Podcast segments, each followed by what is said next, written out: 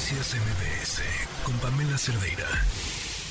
Pues ya desde el miércoles les habíamos contado toda esta historia de los WhatsApps que recibió el senador, el presidente del Senado también, eh, eh, de la ministra Norma Piña. Decíamos en ese momento, bueno, no se ha confirmado si sean de la ministra Norma Piña.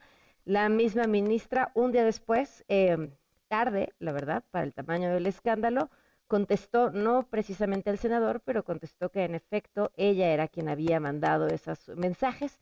Y en la línea el senador Alejandro Armenta, gracias por acompañarnos. Buenas tardes.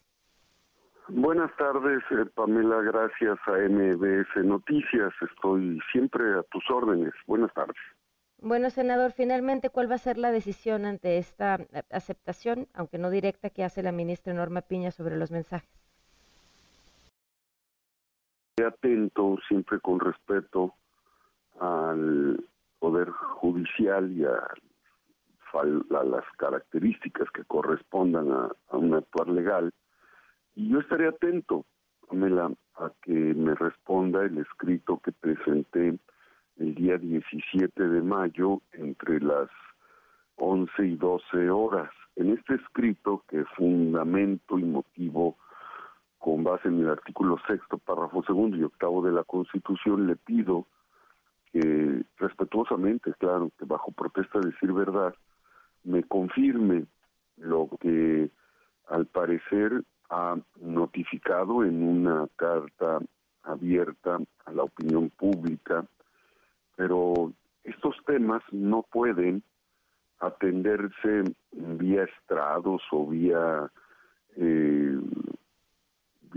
de manera informal, tiene que haber un escrito de por medio, como lo hice yo, al saber que en la tarde noche, a las 8 de la noche del día martes de esta semana, el señor Francisco Tapia había solicitado mi número telefónico porque así se lo había instruido la ministra porque quería hablar conmigo. Bueno, eh, a partir de las nueve de la noche con un minuto, empiezo a recibir mensajes que por la forma en los la forma en la que se escribieron Pamela pues me resultaron increíbles de, entender de, de pensar que era ella y por eso hice este escrito para que formalmente me dijera si es o no. Hoy eh, da a conocer ella, ¿verdad? En una carta, o ayer da a conocer ella en una carta pero esa carta no es el procedimiento que en términos legales competen a la forma de comunicarse entre un poder y otro. Entonces esperaré a que me conteste con base en el derecho de petición y el acto de intromisión, de injerencia, de presión, de intimidación y de posible amenaza que describe en el texto, bueno, pues me, aclare cuál, cuál es la motivación, lo tengo que atender. Y claro que entiendo y, tienes razón el presidente de la República, el presidente Andrés Manuel, cuando hoy en la mañana comenta que me sugiere que sea cuidadoso para no generar ninguna acción que pueda eh, ser aprovechado en otros sentidos y por eso es que me estoy apegando a la ley, por eso es que me estoy apegando a la formalidad y estaré atento a que en los próximos días eh, reciba contestación a mi escrito fundado y motivado. Eh, Senador, uno puede discutir si, si fue o no la vía correcta, si fue definitivamente poco institucional, pero ¿qué parte del mensaje puede considerarse como una amenaza? No te escuché bien. ¿Qué parte del mensaje que recibió puede de verdad, de verdad, ser considerado como una amenaza? La primero no es la vía correcta de comunicación entre quien preside un poder y máxime tratándose de un poder que atiende en eso estamos de acuerdo eh no no es no es lo más institucional eso eso creo que todo el mundo podría no es institucional punto no pero de ahí es una amenaza. Ahí voy, Pamela. Segundo, no le compete a la ministra eh, por ningún motivo eh, reconvenir ella es una jurista, ella es una docta en el estudio del derecho. Ella, cuando fue electa por los senadores como ministra, levantó su mano derecha y protestó cumplir y hacer cumplir la Constitución, situación que ha violentado en este caso. ¿Por qué lo ha violentado? Porque se intromete, hay una intromisión de la representación máxima del Poder Judicial con la representación máxima del Poder Legislativo. Yo no represento a Alejandro Armenta, represento la presidencia de la del Congreso de la Unión en este momento a través de la Comisión Permanente y represento la presidencia de la Cámara de Senadores. No es un asunto entre personas, ni es un asunto entre un hombre y una mujer, una mujer y un hombre, para que no se pueda orientar hacia un asunto de género o de violencia de género. Yo estoy siendo muy cuidadoso, Pamela, porque así me he conducido con absoluta pulcritud en el desempeño de mi responsabilidad como presidente del Senado. Entonces, el, el hecho de que ella escriba eh, desconociendo tu servidor qué le motivó, que si tengo, eh, que si podré ver a mis hijos a los ojos por lo que acabo de decir, no sé qué dije, no sé qué hice que no haya sido representar a los poblanos, a los mexicanos, en un asunto legislativo. Y cuando ella comenta que la justicia se dará o se hará justicia, ¿cómo lo puedo interpretar? Imagina, imagina Pamela que yo hoy o mañana eh, tomo mi teléfono y le hablo a un ministro y le digo que estoy en contra o que si podrá ver a los ojos a sus hijos o podrá tener la conciencia tranquila después de haber emitido una emitido una sentencia en contra de una persona a la que sentenció por tantos años de cárcel o a, cadena perpetua. Yo no puedo interferir en las resoluciones de un juez. Los jueces, los ministros juzgan los legisladores legislamos y mi función es cuidar la inviolabilidad del recinto legislativo y la inviolabilidad de la tarea del legislador. Es decir, es una potestad constitucional que tengo y una jurista como la presidenta conoce el derecho de petición con el cual estoy solicitando me conteste formalmente, fundamentando el artículo octavo constitucional, como sabe muy bien cuáles son las potestades que tiene un senador o un presidente del Senado, por lo que no puede ser reconvenido. Todos estos actos fueron violentados. Se violó la Constitución, se violentó. Pero violar la Constitución, senador, me parece que es una, o sea, coincido, no está bien, no es, no es la vía correcta, pero no es una amenaza ni una violación de la Constitución. Quizás alguien que no, que no, pues que no tomó las vías adecuadas, que tendrían que haber sido, pues quizá las públicas si tenía alguna pregunta que hacerle. Mal formulada también, ¿no? Nace una violación a la Constitución. Ajá. O sea, a ver, senador, hay una violación a la Constitución. Y no, y no es hay una violación es pregunta. ¿Por qué hay una violación a la Constitución? Este, lo mismo sería ¿por qué cuando... Hay una violación? ¿Por qué? Dime, dime. ¿Por qué hay una violación? Lo mismo sería cuando salen los legisladores a... lo escucho, lo escucho. No puede ser reconvenido un senador o un legislador por sus dichos o por su actividad legislativa, y menos puede ser reconvenido por quien protesta cumplir, y decir, cumplir la Constitución. Yo no cometo. Pero no está siendo reconvenido, le están mandando un mensaje de WhatsApp.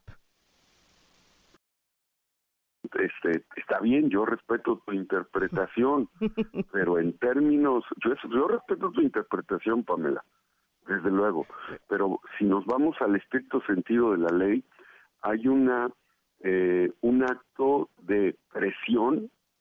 Imagínate, por eso te puse el ejemplo, imagina... ¿Se sintió presionado, senador? ¿En serio? ¿Se sintió presionado? Eh, imagina, Pamela, que yo hubiera sido el que hubiera hecho ese escrito y que el que hubiera dicho todo eso hubiera sido yo en un WhatsApp o en una llamada a la ministra por una resolución que ella toma. Eh, en este momento, si por haber dicho que había recibido un WhatsApp y por darlo a conocer prácticamente fui injuriado, fui señalado, fui acusado de hacer show. Imagínate si yo me hubiera atrevido a decirle lo que ella me dijo en su calidad de presidenta de un poder al presidente de otro poder. No es un tema menor. Yo, yo entiendo que a lo mejor en el ámbito de tu em, tarea comunicacional lo ves como algo común, pero en no, no, no, no, no, a ver, senador, no, no, no. Lo, lo, lo, primero que dije es, no creo que sea lo más institucional. o sea, eso, eso creo que ni siquiera tenemos que discutirlo, ¿no? Pero, pero de ahí decir, me siento amenazado, me pero bueno, oigo un, un cambio de, de tono muy distinto después de la recomendación del presidente a lo que escuchamos en el Senado. He venido diciendo porque hasta este momento Pamela, no, no hay una respuesta. Yo no me puedo dar por enterado de un escrito fundado y motivado en el artículo octavo constitucional en estrados, o no me puedo dar por enterado en una comunicación de un WhatsApp o de un Face o de un Twitter. Yo envié un escrito, eh, Pamela, y aquí lo tengo, seguramente tú, ustedes ya lo vieron. Ya lo vimos. Está fundamentado en el artículo sexto, párrafo segundo y octavo constitucional. Yo lo único que espero es que me responda y en función de eso mis abogados, con estricto sentido a la norma jurídica, vamos a atenderlo. Y claro que comprendo eh, la apreciación que hace, y por eso digo, tiene razón el presidente en la en el hecho de tener cuidado por la conducta que está teniendo la presidenta de la Corte en esta intromisión. ¿Qué actos hay consumados según lo que dijo la ministra? Intromisión del poder judicial, de la presidencia del, del, poder judicial a la presidencia del poder legislativo. ¿Qué otro acto está consumado? La presión la intimidación, la injerencia y el acto de reconvenir. Los mensajes empiezan diciendo a nombre estrictamente personal. no hay, no hay una, no hay un acto estrictamente personal entre la presidenta de la corte que pide mi teléfono a la oficina a través de su asesor, el señor Francisco Tapia, a mi secretaria técnica Daniela. Si lo que quería ella era hacer un diálogo, ¿por qué no me pidió verle? O por qué no me pidió una cita o por qué no me buscó para decirme, senador, me gustaría hablar con usted. ¿Por qué me envía de un teléfono un mensaje que yo entiendo que desde tu punto de vista sea un mensaje que tal vez no sea lesivo, pero debido a que es un mensaje de quien de quien tiene el aparato de justicia de este país, claro que es un acto de presión, claro que es un acto de intimidación. Pero al presidente de otro poder que tiene fuero, senador. Y pues aunque yo tenga fuero, imagínate los que no tienen fuero, imagínate los que no tienen fuero que reciban una llamada de la presidenta de la Suprema Corte de Justicia para decir lo que a mí me dijo.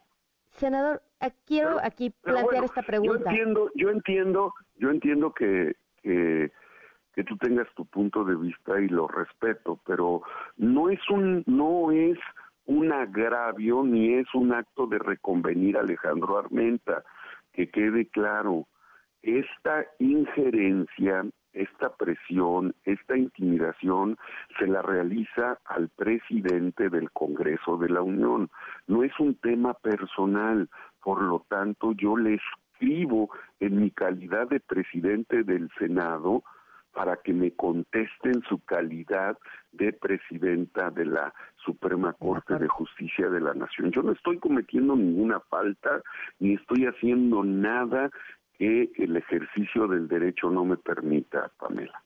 Pues senador, estaremos al pendiente de la respuesta entonces si es que llega y a ver qué sigue y le agradezco infinitamente otra vez que nos tome la llamada. Yo estoy para servirte, Pamela. Muchas gracias por esta oportunidad de comunicación. Muchísimas gracias. Y a tu audiencia, desde luego. Buenas Muy buenas tardes. Noticias MBS con Pamela Cerdeira.